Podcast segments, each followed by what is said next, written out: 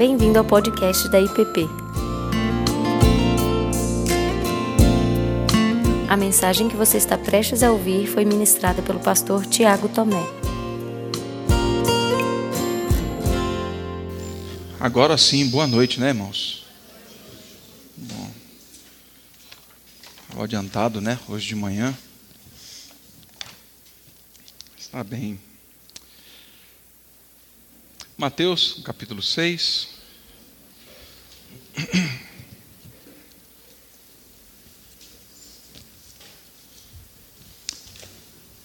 Mateus, lá no capítulo 6.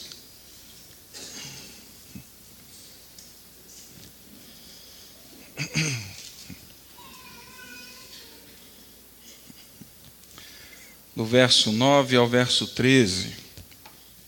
Verso 9 ao verso 13. Diz assim: Portanto, vós orareis assim: Pai nosso que estás nos céus, santificado seja o teu nome. Venha o teu reino, seja feita a tua vontade, assim na terra como no céu. O pão nosso de cada dia dá-nos hoje, e perdoa-nos as nossas dívidas, assim como nós temos perdoado aos nossos devedores. E não nos deixes cair em tentação, mas livra-nos do mal pois teu é o reino, o poder e a glória para sempre. Amém. Pai Santo, nós pedimos ao Senhor que nos conduza, nos conduza à meditação da tua palavra. Teu Espírito fale conosco, guiando o nosso coração, e que tudo aquilo que refletirmos, pensarmos, aquilo que o teu Espírito falar a cada um dos meus irmãos. Que se transforme em vida, em culto, em testemunho do teu Filho Jesus. O nome dele é que oramos a ti. Amém. Amém.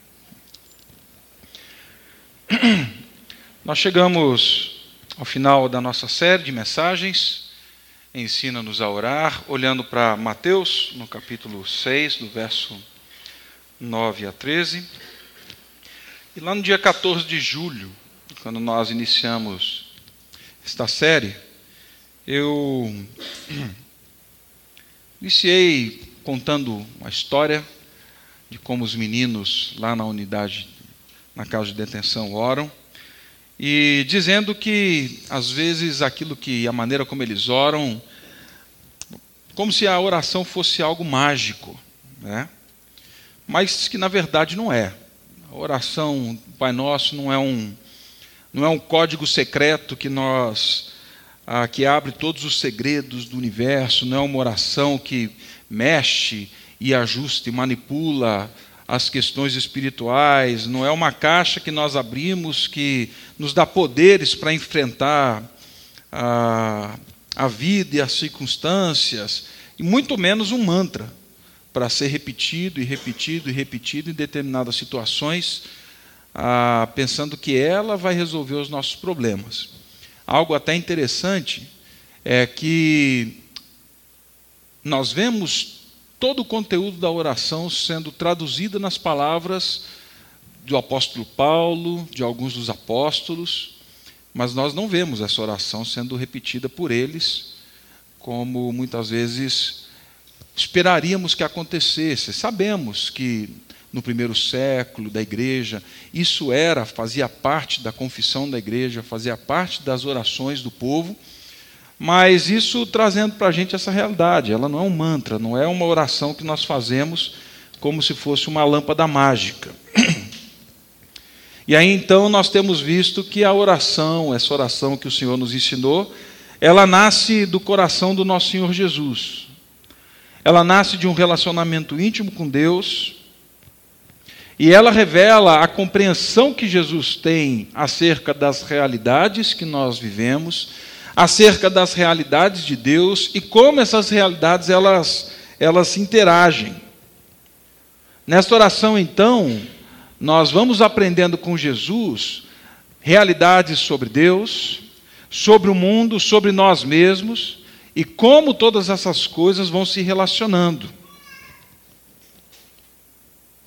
E algo interessante e que comprova isso é que lá em Lucas, capítulo 11, quando os discípulos pedem para Jesus, falando assim: Senhor, ensina-nos a orar como João Batista ensinava os seus discípulos. Ah, nós vemos ali que era mais do que um pedido para que eles tivessem só a oração deles. Era uma prática muito comum e muito difundida na época que os mestres espirituais, que os rabis, é, que aqueles que acompanhavam o povo e falavam da palavra do Antigo Testamento e até mesmo em outras religiões, que eles ensinassem os seus discípulos a orar. E eles pedem não só porque, como eu disse, eles querem uma oração para repetir, mas porque toda oração trazia dentro dela, oferecia aos discípulos uma cosmovisão, uma maneira de entender o mundo, de ver a realidade. A forma como eles entendiam e percebiam o mundo espiritual, o universo, as coisas que estão no céu, na terra, debaixo da terra, o presente, o porvir. Tudo isso estava embutido nessa, nesse pedido: ensina-nos a orar. O que eles pediam era mais do que uma agenda eles pediam para que o Senhor Jesus trouxesse a eles a percepção que ele tinha da realidade e, sobretudo, a maneira como ele se relacionava com o Deus ou ao Deus a quem eles orariam. Era bem maior. Por isso, essa oração, ela, ao longo da história, ela nos situa no tempo, no espaço, na nossa própria história, no momento em que vivemos, dentro da nossa cidade, o nosso país, mas, sobretudo, em relação ao nosso Deus, ao Deus a quem, ao, a quem nós oramos. E aí então Jesus dá essa oração aos discípulos, ou seja, dá a eles a percepção dele, o Filho de Deus, da própria realidade, ao mesmo tempo que passando toda essa percepção da vida, ele cria ele cria a primeira tomografia espiritual da história. Porque passando pela oração do Pai Nosso, nós vamos examinando o nosso coração, a nossa mente. Quem é Deus? Nós vamos examinando o nosso coração, perdoa-nos nós vamos olhando para a história e percebendo se o reino está ou não, como sinalizamos esse reino. Jesus vai confrontando os discípulos a partir dessa oração. E aí então eu acredito que ela deve abrir os nossos olhos para a realidade do dia a dia, mas para a realidade do nosso Deus. E aí nós passamos então por toda esta oração e chegamos hoje na nossa última mensagem, na mensagem final, onde Jesus diz assim: Pai nosso que está nos céus, não nos deixes cair em tentação, mas livra-nos do mal, pois teu é o reino, o poder e a glória para sempre. Amém. E não nos deixes cair em tentação, mas livra-nos do mal. Essa parte final da oração, que é composta de duas sentenças, ela ela desmonta qualquer conto de fadas sobre a vida. Ela faz ruir qualquer percepção romântica da vida e da história.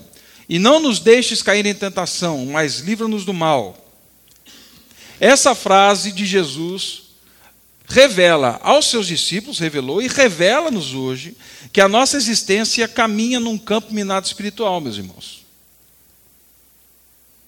Nós caminhamos, às vezes, em terrenos que não são confiáveis. Nós caminhamos por caminhos que são cercados de perigos E nesse caminho, nessa história, nessa caminhada, nós necessitamos da proteção, do cuidado e do livramento do Pai. Nós estamos envolvidos nessa história. E ele deixa isso muito claro. Mas antes de prosseguir com a frase sobre o que nós estamos falando quando olhamos para tentação e mal. Que Jesus está falando aqui quando ele fala de tentação e mal? Eu creio que duas questões são importantes aqui. A primeira delas é que a Bíblia diz que Deus não nos tenta com o mal, correto? Deus não nos tenta com o mal. Assim, qual o sentido de pedirmos a Deus por algo que ele prometeu que já não aconteceria? Se ele não nos tenta ao mal, qual o sentido de pedir algo que ele já prometeu que não vai fazer? Muitos respondem essa pergunta interpretando a tentação como provação, com a explicação de que, embora Deus jamais nos induza ao pecado, de que Deus prova a nossa fé e o nosso caráter. E essa provação, em momento algum, ela tem o sentido de ser algo meritocrático. Não é assim, Deus dá uma prova e fala assim: não, realmente, você merece um pouquinho mais de fé, eu vou te dar um pouquinho mais de fé. Não. É no sentido do amadurecimento, do crescimento, do aperfeiçoamento. E isto é real, isto é bíblico, isso é coerente. Muitos textos nos falam disso. Porém, eu concordo, dentro dos inúmeros exegetas que nós temos, com o John Stott. No livro que ele diz que talvez a exegese mais coerente para entendermos o não nos deixes cair deve ser entendido a partir da sentença mais livra-nos do mal. Esse é um padrão poético, literário. Jesus conhecia a maneira como o judeu construía suas ideias, os seus pensamentos, o paralelismo de frases. E aí, quando ele fala de mal, eu concordo com Stott também que ele fala prioritariamente sobre a ação do maligno, mas também o mal que dia a dia o mal que dia a dia, pela graça da santificação, é revelado a nós esse mal que está dentro do nosso coração. Stott trabalha em duas linhas, então. Ele fala desse mal externo, mas desse mal interno. Esse mal externo é realmente a ação do maligno. Esse mal interno vem desse momento onde a humanidade se deixou serpentizar quando bebeu do próprio veneno da serpente lá no Éden. E ela não cometeu coisas más, ela se tornou mal como a serpente.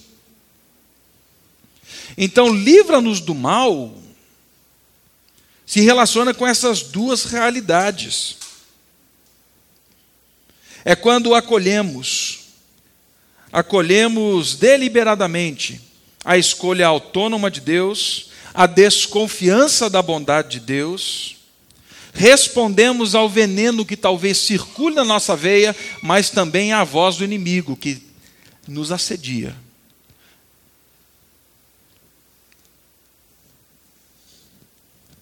Segundo, segunda questão, ainda se refere ao fato de que a Bíblia diz que a tentação e as provações são coisas boas. Mas se Deus nos tenta o mal, e aí nós estamos separando aqui. Estamos caminhando numa outra linha. Se elas são benéficas, por que oramos para Deus? A Deus para não ficarmos expostos a elas. Eu creio que o que Jesus estava ensinando é que clamássemos a Deus para que pudéssemos vencer as tentações muito mais do que evitá-las.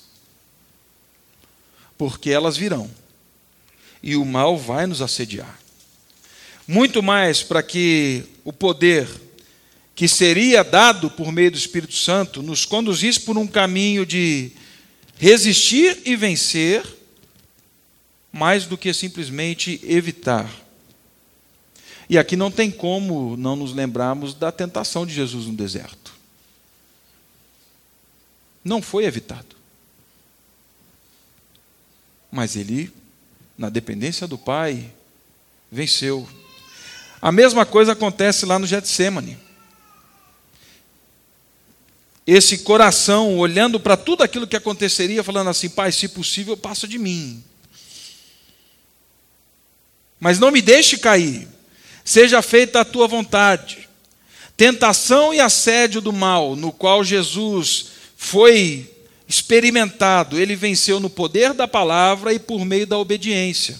São duas realidades. E aí, parafraseando o texto, o Stott diz assim: Pai nosso que está nos céus, não permita que sejamos induzidos à tentação que possa nos derrotar, mas livra-nos do maligno. Livra-nos do maligno. E por que isso, meus irmãos? Porque realmente nós somos seduzidos. Muitos de nós, vivendo a realidade do dia a dia, se esquecem realmente que essa realidade ela é presente. O maligno nos seduz. Nos esquecemos que o coração ele foi serpentizado. Estamos num processo, num tratamento mas ainda ações desse veneno parece que rondam a nossa mente, o nosso coração, as nossas disposições. E a Bíblia fala que o diabo é o nosso adversário que anda em derredor como um leão que ruge procurando a quem devorar. A Bíblia fala que o nosso coração é enganoso mais do que todas as coisas e desesperadamente corrupto. Mas a Bíblia também fala e nos dá o caminho para vencermos a tentação e o mal. E está lá em Tiago, no capítulo 4, onde ele fala assim: portanto, sujeitai-vos a Deus, resistam ao diabo, e ele fugirá de vós. Cheguem perto de Deus, se acheguem a Deus, e Ele se achegará a vós. Limpem as mãos, pecadores, e vocês, que são indecisos, purifiquem o coração, lamentem, chorem, coloquem-se diante de Deus. Oramos muitas vezes para que o Senhor não nos deixe cair em tentação. Oramos muitas vezes para que Ele nos livre do mal. Mas nos esquecemos que a sentença que percorreu toda a vida de Cristo é que ele se sujeitou a Deus. Esquecemos que toda a sentença que percorreu a vida de Cristo é que ele se achegou a Deus e Deus se achegou a ele. Meus irmãos, nós não vencemos o maligno e não resistimos à tentação se não for pelo poder da palavra do nosso Deus. Se não for nós não for nos submetendo, nos sujeitando a Deus. Não for essa proximidade onde o primeiro passo já foi dado por ele em Cristo Jesus. Não tem outro caminho, não tem outro jeito. Aliás, voltando para Lucas 4, é isso que acontece. Porque diante de uma situação legítima, diante de uma fome real, diante de uma circunstância que não havia mal algum, onde Jesus poderia transformar pedra em pães, ao ser tentado pelo diabo, ao ser induzido ao mal, Jesus não faz assim. Você sabe com quem você está falando, Satanás? Você viu toda a história. Faz o seguinte, volta lá para tua casa. Não. A maneira como Jesus lida com o diabo é Está escrito. Está escrito. Está escrito. Está escrito. Ele volta à palavra, ele se sujeita à palavra. Ele se achega a Deus e Deus se achega de forma que ele vence. Ele vence a tentação e o mal. Assim, meus irmãos, na palavra de Jesus, nós vemos que tentação e mal são reais. Tentação e mal baterão na nossa porta, na porta da nossa alma, do nosso coração, todos os dias. Mas tentação e mal só serão vencidos no poder do Espírito Santo, na dependência da palavra do Pai e no caminho da obediência. Não tem outro jeito.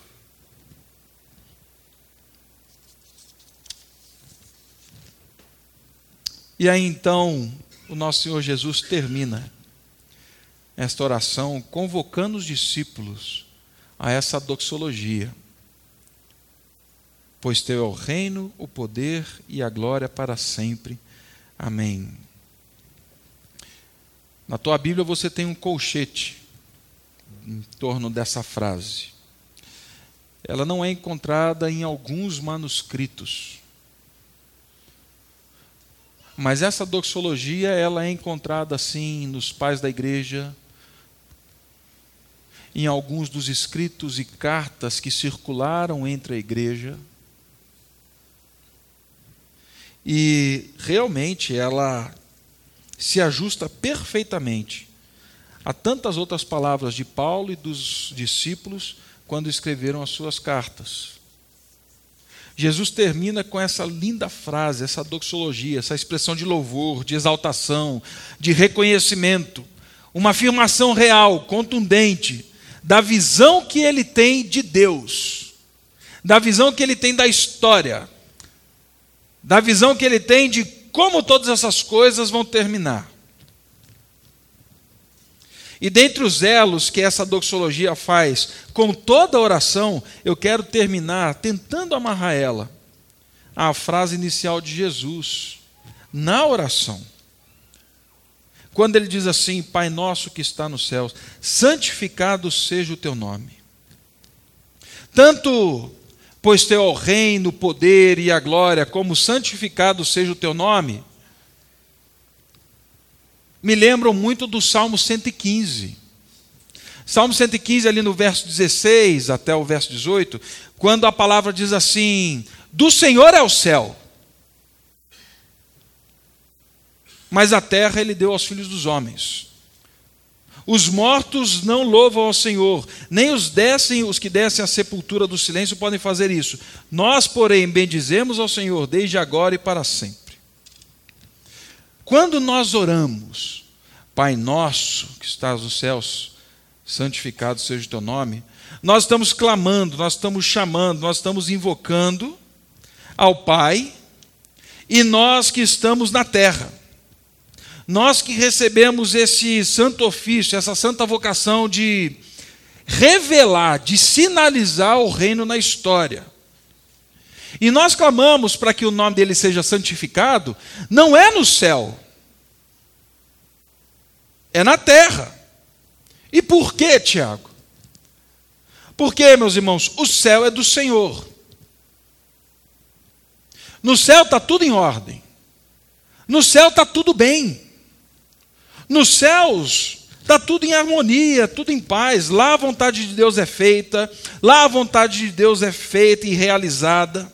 Mas aqui na terra não é. Aqui na terra as coisas não estão bem. Aqui na terra a vontade de Deus não é realizada. É aqui na terra que o nome de Deus é profanado. É aqui na terra que o nome de Deus está sendo cuspido, caluniado, usurpado. É na terra que se tem dúvidas a respeito do nome de Deus, da bondade de Deus, da justiça de Deus, da misericórdia de Deus, do caráter de Deus, inclusive da existência de Deus. No mundo espiritual isso não existe.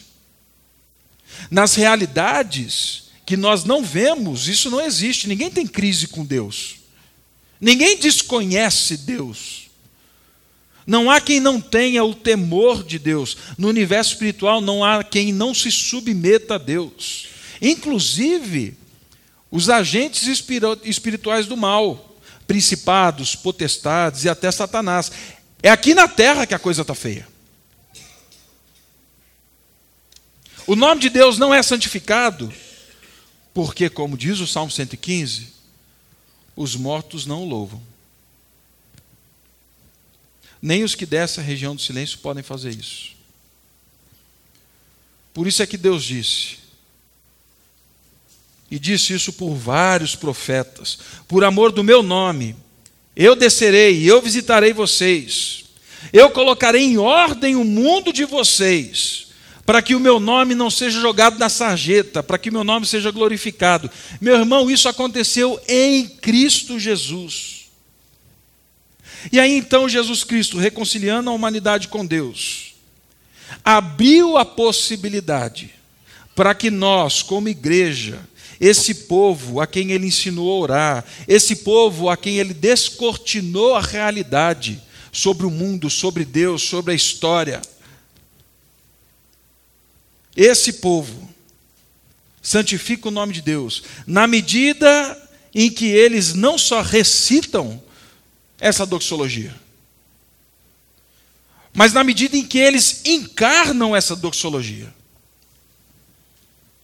Na medida em que nós,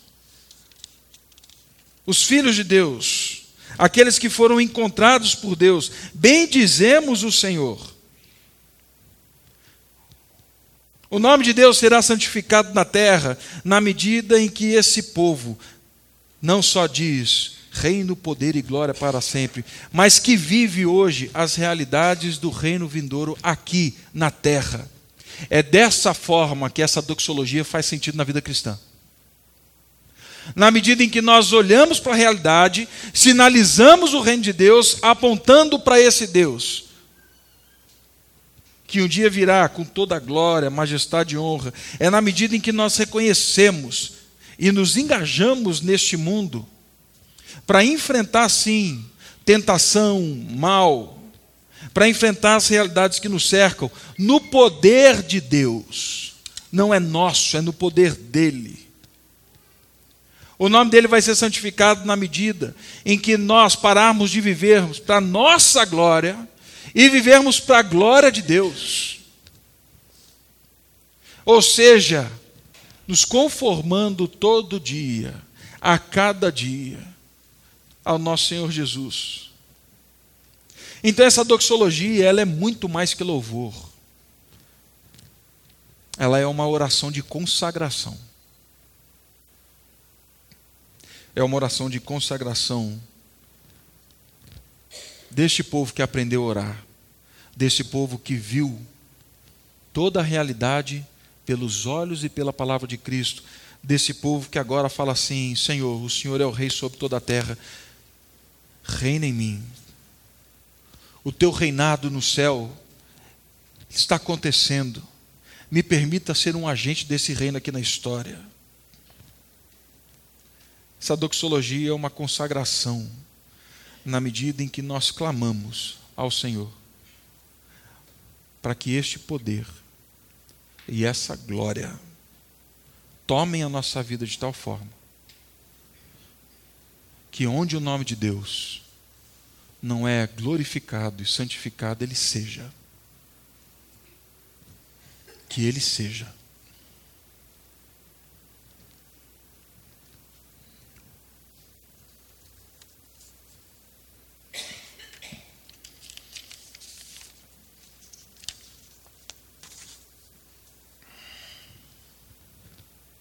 Mais do que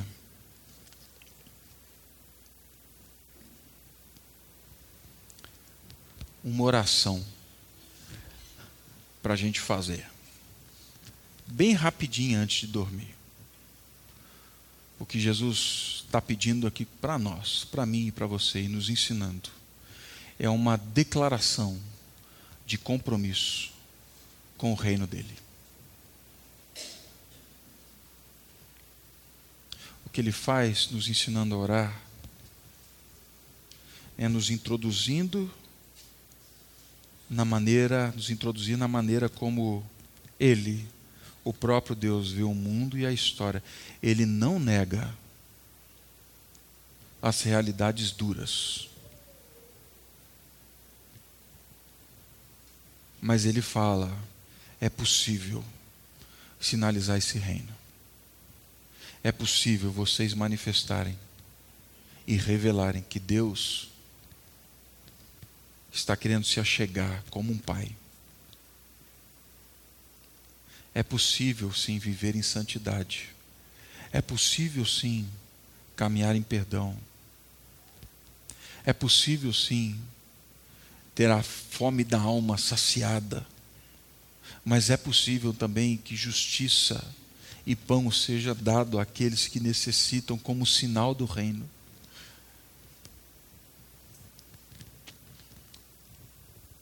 Não é possível não passarmos por tentação, não sermos assediados pelo mal, mas é possível vencer. É possível vencer na medida em que encarnamos e vivemos o reino de Deus, vivemos no poder de Deus e vivemos para a glória de Deus. É possível.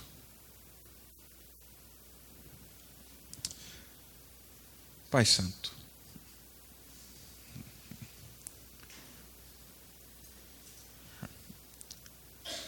que eu peço a Ti é para que as realidades dessas santas e benditas palavras que elas tomem corpo, tomem forma, que elas ganhem dimensão.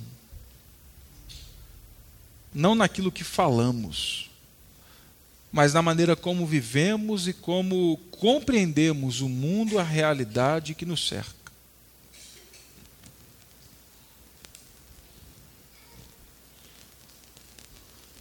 E hoje, Pai, especificamente, eu peço ao Senhor que não nos deixe cair na cilada do inimigo. Não nos deixe cair nas ciladas que o coração serpentizado ainda arma. Que o Senhor nos livre desse mal. E que possamos, Pai, viver não de acordo com essas realidades que insistem em bater na nossa porta e talvez definir até mesmo quem nós somos, que possamos viver a partir da realidade do teu reino, do teu poder e, sobretudo, da glória que foi manifesta no teu filho Jesus, que veio a nós e que nos abriu um caminho para a santificação, para a nova vida.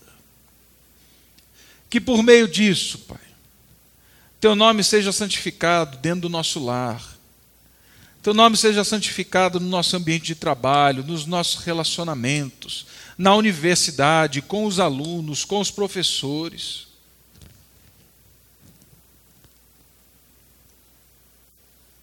Que possamos bem dizer ao Senhor, porque os mortos não fazem, nem aqueles que estão na região do silêncio, mas nós estamos vivos, vivificados pelo poder do Teu Espírito, habitados por Ele.